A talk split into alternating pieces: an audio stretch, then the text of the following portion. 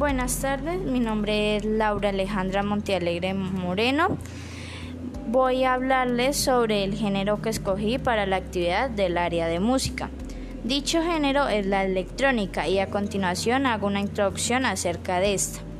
La música electrónica nace a finales del siglo XXI y comienza del siglo XX. El primer dispositivo en grabar un sonido electrónico fue el fonoautógrafo, patente en el año 1857 por Eduardo León Scott de Martiville. La música electrónica para muchos es el desarrollo de los instrumentos musicales tangibles. ¿Quién creó la música electrónica? El primer instrumento, el terimí, fue creado por León Terimí. Nació como Lev Termen entre 1919 y 1920 en Leningrado. Gracias a él se realizó la primera composición para instrumentos electrónicos, opuestas a aquellas realizadas por los que se dedican a crear sinfonías de ruidos. ¿De qué se trata la electrónica?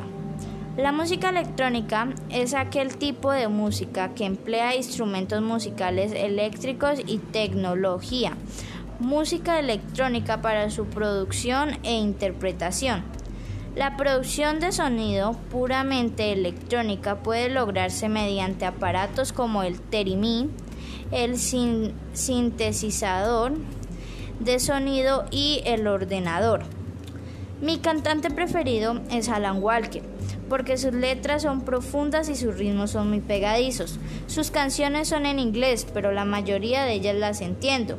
La que la canción que más me gusta es Alone, porque su significado general de la canción es que nunca vas a estar solo. Muchas gracias. Este fue mi podcast de la clase de música del género de la electrónica. Buenas tardes, mi nombre es Laura Alejandra Montealegre Moreno, grado 8.3, jornada tarde. Hoy voy a hacer la composición de música, que en mi caso es un poema, y se llama así, Viviendo y sintiendo la muerte. Coronavirus, coronavirus, tú que estás en el aire, que con un estornudo te esparces, y así gravitas a nuestro alrededor millones de energías, recibimos millones de sonidos, miles de sabores y miles de colores. Nuestra vida es dichosa entre abrazos y fulgores. No existe el mañana, mucho menos los temores. Nuestro ego nos impulsa a una vida tan funesta, somos nada, solo instantes. Vulnerables y mortales nos creemos tan distantes. Como comienza la vida, comienza la muerte. ¿Para qué tanto poder si esto ya es cuestión de suerte?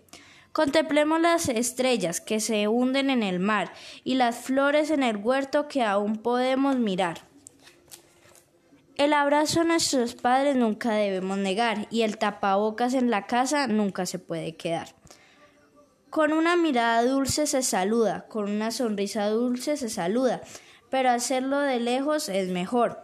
Por ahí anda la huesuda. La economía no se mueve. Aquí manda el COVID-19.